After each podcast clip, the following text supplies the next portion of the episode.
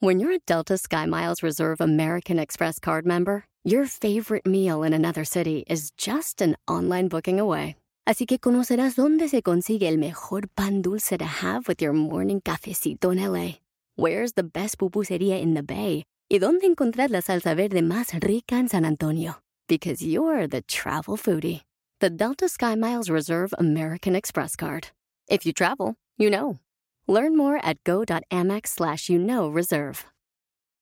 eBay Motors es tu socio seguro. Con trabajo, piezas nuevas y mucha pasión, transformaste una carrocería oxidada con 100.000 millas en un vehículo totalmente único. Juegos de frenos, faros, lo que necesites, eBay Motors lo tiene. Con Guaranteed Fee de eBay, te aseguras que la pieza le quede a tu carro a la primera o se te devuelve tu dinero. Y a estos precios, quemas llantas y no dinero. Mantén vivo ese espíritu de Ride or Die, baby, en eBay Motors. ebaymotors.com. Solo para artículos elegibles se aplican restricciones. ¿Qué tal? ¿Cómo están? Les saluda Horacio Antiveros. Ya estamos de vuelta en otro episodio de Código Misterio, pero ahora en Conversaciones Misteriosas. Vamos a darle lectura a todos sus emails, a todas sus dudas, todas sus sugerencias, comentarios, lo que tengan aquí a la mano. Hay unos muy buenos. Muchas gracias por la confianza. Y como les dije hace rato en el episodio anterior, estamos por ahí, bueno, estudiando un poquito acerca de la cultura maya para ver, eh, pues lo del zodiaco, eh, qué signos somos, según los mayas, no el, horóscopo normal. Así que cuando ya estemos listos, yo les voy a avisar, ¿les parece?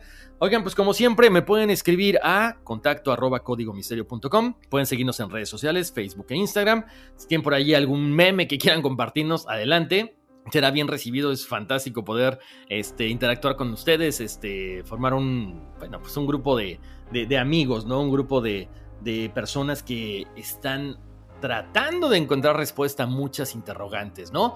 Oigan, vamos a empezar con el primero, tengo por acá el correo electrónico de Josué Reyes, dice, ¿qué onda Horacio? Quiero felicitarte primero por todo lo que haces, eh, yo me creo un conspiranoico y créeme que me pones a pensar demasiado. Bueno, Dicho eso, te quería compartir esta película que miré ya hace unos meses y créeme que me dejó muy pensativo.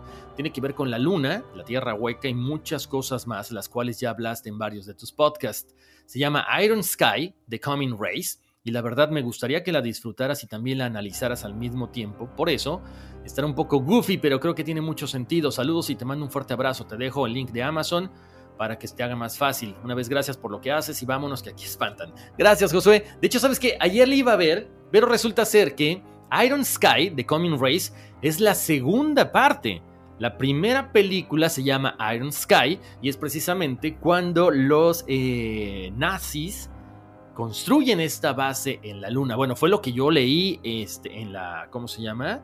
En la sinopsis. Entonces creo que primero debo ver la otra. Y si no has visto la otra, te invito a que la veas y luego ya lo podamos discutir porque suena bien interesante. Ayer estuve viendo los, los previews. Uf, están alucinantes, en serio.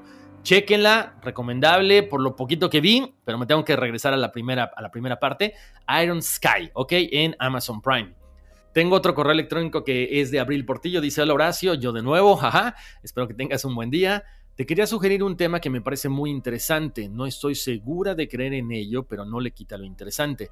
Es la teoría que plantea que vivimos en una simulación. Me fascina Matrix y The Truman Show. Me encantaría que el verás de ello si es posible. Gracias por entretenerme y por la buena onda. Saludos. Gracias, Abril. Tengo un episodio que grabé con mi amiga Iris Molina de Origen Podcast. Este está alucinante. Si no la conocen, búsquenlo, Origen Podcast. Y ella precisamente me invitó a, su podcast a hablar de esto, de, de, la simulación de Matrix y demás. Pero claro, vamos a hacer un episodio por acá para que conozcamos un poquito más acerca de todo esto, porque es interesantísimo, ¿no?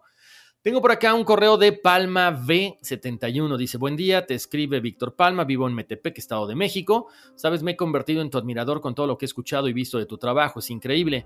Creo en todo y soy fanático de los sumerios, energías, etc. Tengo material que sé que te encantará. Me gustaría pudieras hablar de la religión Yoruba, de Shango, Urumila, Yemaya, Oshun, etc. Mil gracias, soy tu admirador número uno. Mil gracias, Víctor. Si me quieres compartir algunas de las cosas que tú tienes, de lo que tú conoces, adelante. Mientras tanto, la sugerencia siempre es bienvenida. Te prometo que vamos a platicar acerca precisamente de esta, de esta religión yoruba y, todo lo que, lo que incluye, ¿no? Eh, tengo por acá otro correo electrónico de Ingrid Castro. Mi nombre es Ingrid y quisiera comentarte que he presentado Sueño Lucidez con seres oscuros en las cuales hay parálisis, que has investigado acerca del tema. Fíjate, Ingrid, es un tema bien interesante, ¿no? Que si se te sube el muerto, parálisis de sueño y demás. El problema es que no hay mucha información, hay muchos casos, a mí en lo personal me ha pasado, no sé, en muchas ocasiones. Es feo, es feo, ¿no? Entonces unos te dicen que es una cuestión científica, otros te dicen que efectivamente es un ser de bajo astral o como tú los mencionas, seres oscuros, pero creo que sí, vamos a, a sentarnos a investigar, déjame buscar no solamente los ejemplos, porque podríamos hablar de muchísimos ejemplos, pero lo importante es que saquemos algunas explicaciones lógicas de todo esto pero siempre ha sido, yo creo que uno de los grandes misterios, ¿no? del, ser humano. Si, si de repente están queriéndose meter algunos seres o de repente es una cuestión que el cuerpo dice, a ver, espérate, algo está pasando y reacciona de esta forma, ¿no? Tengo por acá otro correo de Karina. Dice: Hola Horacio, buenos días. Mi nombre es Karina Cepeda. Me gustaría que hablaras del libro azul y el libro rojo. Los dos hablan de extraterrestres. Soy tu fan, me encanta cómo relatas todos los temas. Gracias, Karina. Te soy sincero, conozco obviamente el libro azul. El libro rojo no lo conozco, pero nos vamos a poner a investigar. Miguel Vázquez Montoya dice, tengo un tiempo siguiéndolo y no he escuchado hablar sobre Deep Web o todo este material es sacado de ahí. No, te cuento Miguel, o sea, vamos buscando información por todos lados de lo que platicamos de repente con amigos, de lo que uno se acuerda, pero Deep Web es, uff, ahora sí que un tema súper interesante que vale la pena investigarlo, así que gracias por la sugerencia. Tengo por acá saludos de Mauricio Solano, dice buenas noches, felicidades por tu trabajo, excelente profesional, me encantan los temas de ovnis y me gustaría que hicieras un podcast sobre el proyecto Serpo, el cual se supone que hubo un acuerdo entre el gobierno de Estados Unidos y extraterrestres del planeta Serpo ubicado en el sistema Zeta Reticuli, y se supone que 10 militares, dice, creo que no estoy seguro si fue esa cantidad, fueron a ese planeta por lapso de 10 años. Sería interesante ver qué contaron al regresar, por ejemplo, cómo viven en ese planeta, la descripción del planeta, la información estaría en el proyecto Libro Amarillo. Saludos desde Costa Rica. Miren, ¿cómo son las cosas? Ya hablamos con Karina del libro azul, el libro rojo y ahora Mauricio nos habla del libro amarillo. Vamos a buscarlo porque creo que tenemos que hacer un especial de esos, tres libros, ¿no? Tengo por aquí, es, una historia bien larga, pero vale la pena compartirla. Quiero agradecerle muchísimo, para empezar, a Paul Parada Cabrera. Dice, buenos días, la verdad que mucho tiempo pensé en compartir esta historia y al escuchar tus podcasts me animé a compartirla. Gracias, Paul, por la confianza, ¿no? Todo esto pasó en septiembre del año 2019. Vivo en la ciudad de Santa Cruz de la Sierra en Bolivia. Soy médico emergenciólogo de profesión, bombero voluntario y rescatista del Grupo SAR, Búsqueda y Rescate. En el 2019 se dieron en Bolivia los mayores incendios forestales de la historia del país. Millones de hectáreas de bosques fueron devoradas por el fuego y cientos de miles de animales y aves murieron calcinados. Eh, de hecho, nos manda el enlace de Wikipedia de todo esto que pasó en Bolivia. Yo fui a los incendios en septiembre del 2019. Mi bebé recién Tenía un mes de nacida y tuve que partir para ayudar en las tareas de rescate y apoyo médico. Realmente fue una de las experiencias más duras que me ha tocado vivir. Ver una infinidad de animales calcinados, niños y familias enteras afectados por perder todo, por los problemas de salud que causaron las inmensas cantidades de humo que venían de los incendios. Mi trabajo era tanto de bombero voluntario como de atenciones médicas a los grupos de rescate y militares que estábamos presentes combatiendo los incendios. Nos alojamos en una comunidad llamada San Juan de Taperas, un poblado bastante pequeño y alejado de las grandes ciudades. Allí estaba nuestro centro de operaciones. Montamos nuestro campamento en la escuelita de la comunidad. Todo iba normal dentro de lo posible. Se combatían los incendios en grupos, la mayoría del trabajo contra los incendios se hacían por las noches, dado que era más fácil identificar los puntos de fuego y el viento era menor así también como era mucho más productivo atacar los incendios y las altas temperaturas que se producían, hacerlo en la noche era la mejor opción. Yo trabajo con mi hermano, él también es médico. En cada grupo que se formaba para ir a combatir los incendios, siempre debía ir un personal de salud con el equipo. Una noche estábamos con mi hermano los dos en la posta de salud de la comunidad, una casita bastante pequeña que funcionaba como el centro médico de la comunidad, y esa noche partieron varios grupos hacia los incendios. Mi hermano salió con el equipo FUNSAR en la camioneta y yo me quedé en el centro de salud porque así como iban grupos hacia los puntos de incendios, otros grupos volvían hacia las comunidades, se hacían relevos. Y mi experiencia comienza esa noche. Eso es algo que solo le conté a mi hermano y a nadie más por el hecho de que estaba seguro que se harían la burla o no me iban a creer. Eran aproximadamente las 10 de la noche Yo salí afuera del centro a fumar un cigarro. Estaba haciendo bastante frío esa noche. La comunidad en la que nos encontrábamos es bastante pequeña. Alrededor de 300 a 500 personas viven ahí. Está en el medio del bosque chiquitano. Casi todo lo que rodea al pueblo es bosque seco chiquitano. Y es ahí donde veo venir caminando a la distancia a una persona, lo que nosotros llamaríamos un gringo o un europeo. Y aquí el detalle. Yo realmente no me sorprendí de verlo porque debido a los incendios habían llegado al país muchos grupos de ayuda internacionales, bomberos franceses, de USAID, grupos de bomberos de Suecia, gringos y de distintos países que vinieron a prestar ayuda, porque claramente mi país no tenía las condiciones ni estaba preparado para esta clase de desastres naturales. Nos comparte de hecho el link de la visita de todos estos equipos a nivel mundial. Así que en los días en que llevábamos ahí, ya habíamos compartido comidas, cenas, charlas y demás con todos estos grupos. Era normal para nosotros ver esos días allá a toda clase de personas, gringos, europeos, argentinos, uruguayos, brasileños. Todos estábamos en la misma misión que era tratar de evitar más destrucción. Hasta ahí todo normal. Yo seguía fumando mi cigarro y ya el señor cada vez más cerca. Venía caminando y tenía una manta encima. Normal, igual lo vi, porque estaba haciendo mucho frío esa noche y en medio de la nada se siente aún más el frío. Llega hasta la puerta del centro y le digo, hola, ¿cómo estás? ¿Todo bien? ¿Necesitas que te ayude en algo? Y él, en perfecto español, me dijo, sí, por favor. Y ahí le dije en tono de chiste, le dije, carajo, pensé que no hablabas español. Y él se rió y me dijo, todo se aprende. Y ya al entrar a la casita que funcionaba como posta de salud, ya empiezo a notar que algo no andaba bien. Él tenía un traje completamente azul oscuro, con costuras, si se puede decir ahí, si se puede decir así, de hilo plateado. Era como si estuviera delineado un código QR con hilo plateado. Al menos lo asocio yo a esa forma. Pensé que era algún tipo de traje de aislamiento o antifuego. Aquí lo realmente loco. Él me dice, me atacó un animalito, creo que necesitaré que me cierres la herida. Pero lo realmente increíble es que su traje estaba intacto. Y le digo, pero ¿dónde está tu herida? Hasta ahí era normal. Ya habíamos atendido personas con heridas provocadas por animales, ya que muchos animales en su desesperación por huir de los incendios tenían encuentros con los bomberos, la mayoría se producían por gatos de monte, puercoespines y pumas. En eso, el tipo saca su brazo por encima del hombro y logro ver su herida, una herida bastante profunda y con sangrado continuo. Y lógicamente empiezo a limpiar la herida y realizo los procedimientos comunes para tratar la hemorragia y la herida. En eso empiezo a charlar con él. Lo primero que hago es decirle, hermano, ¿y cómo te hiciste esto? ¿Qué animal fue? Y aquí realmente se me puso la piel de gallina. Al hacer esto, escucho la respuesta, pero en mi mente. Muy claramente escucho en mi mente, fue una cría de puma. Al escuchar esto, lo miro fijamente, pero de una manera de sorpresa total y él me pone su mano encima de mi brazo y me dice nuevamente por la mente, tranquilo, tranquilo, todo está bien. En ese momento yo no sabía qué hacer. Me asusté mucho pero sentía cierta confianza con él, o al menos creo que eso me hizo pensar él. Le realicé ocho puntos de sutura en antebrazo izquierdo. De ahí no hablé más, no pregunté más, al menos no con palabras. Pero sí me estaba comiendo la cabeza no quería ni siquiera pensar por qué tenía miedo o creía que él podría saber lo que estaba pensando.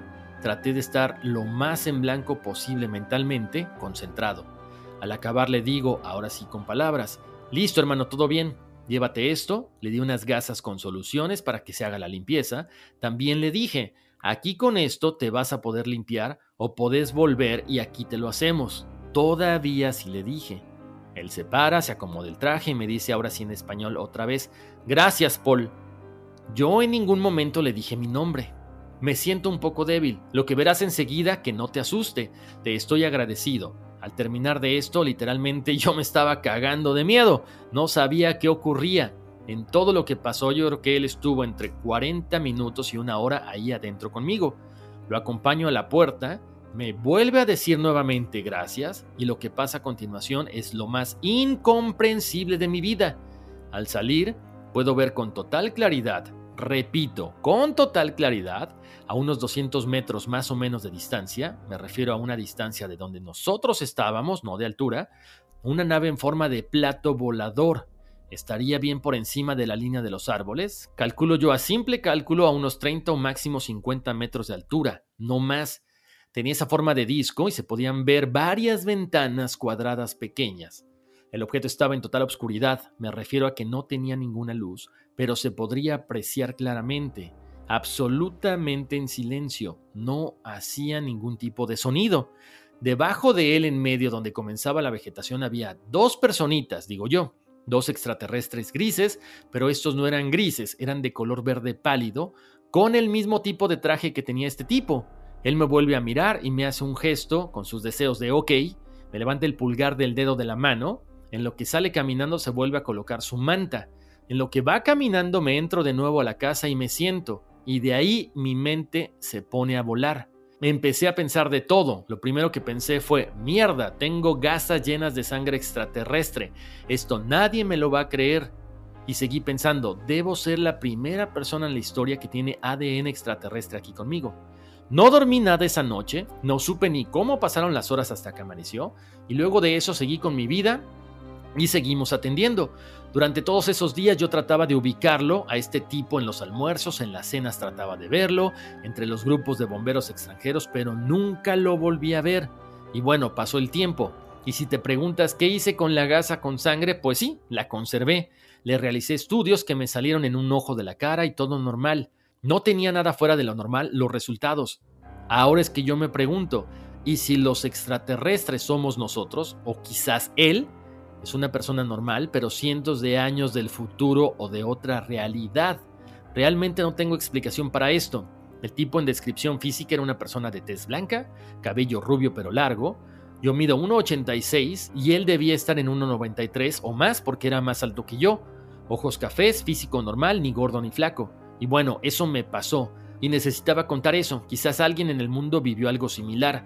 Puedo enviar fotos o documentos míos para que puedan corroborar mis datos o a lo que me dedico, como también lo que pasó el 2019 sobre los incendios en mi país. Gracias por su tiempo. Bendiciones. Oye, Paul, súper interesante lo que nos cuentas, ¿no? O sea, ¿cómo pudiste platicar con este ser que aparentemente viene de otro mundo? Lo que mencionas de los exámenes de esta sangre, concuerdo completamente contigo. Quizá efectivamente era un ser humano que viene de otro planeta, de otra dimensión, por eso no encontraste alguna cuestión diferente en la sangre. Ahora se me ocurre que si pudiste comunicarte telepáticamente con él o él contigo, no sé si pudieras tener la facilidad de poder llamarlo en otro momento para que venga y puedas platicar con él y entablar una relación de amistad entre este tipo que viene a lo mejor de otro, de otro año y, y tú. O sea, es lo que se me ocurre, ¿no? Interesante entonces también entender cómo a final de cuentas, si es que viene del futuro, o sea, todo lo que son las, eh, diversas razas, como los grises que mencionas, y él que a lo mejor pudiera ser humano o de las Pléyades, no sé, este, pues a final de cuentas todos estamos juntos luchando por tener un mejor universo, un mundo mejor, ayudando al hermano menor que en este caso somos nosotros. Súper interesante lo que nos, nos mandaste, Paul. Gracias por las fotografías, gracias por la historia, por dejarnos compartirla aquí en el, en el episodio de Conversaciones Misteriosas pues lo único que te puedo decir es eso, pues trata mentalmente de comunicarte con él a través de la meditación, a través de los sueños y quizá el día de mañana nos escribas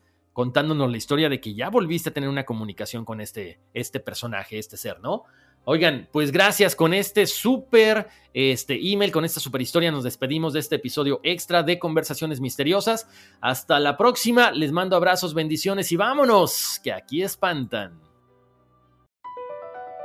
BP added more than $70 billion to the U.S. economy in 2022 by making investments from coast to coast. Investments like building charging hubs for fleets of electric buses in California and starting up new infrastructure in the Gulf of Mexico. It's and, not or. See what doing both means for energy nationwide at bp.com slash investing in America. It's your time. Join global thought leader, executive producer, and New York Times bestselling author TD Jakes and today's leading culture shifters for an experience unlike any other. At the 2024 International Leadership Summit, spiritual and business leaders can gain the practical tools they need to maximize their timing for success. With world class discussions, breakout sessions, and networking opportunities, this is where your dreams turn into reality. Timing is everything, and your time is now. March 21st through 23rd in Dallas, Texas. Register today at thisisils.org.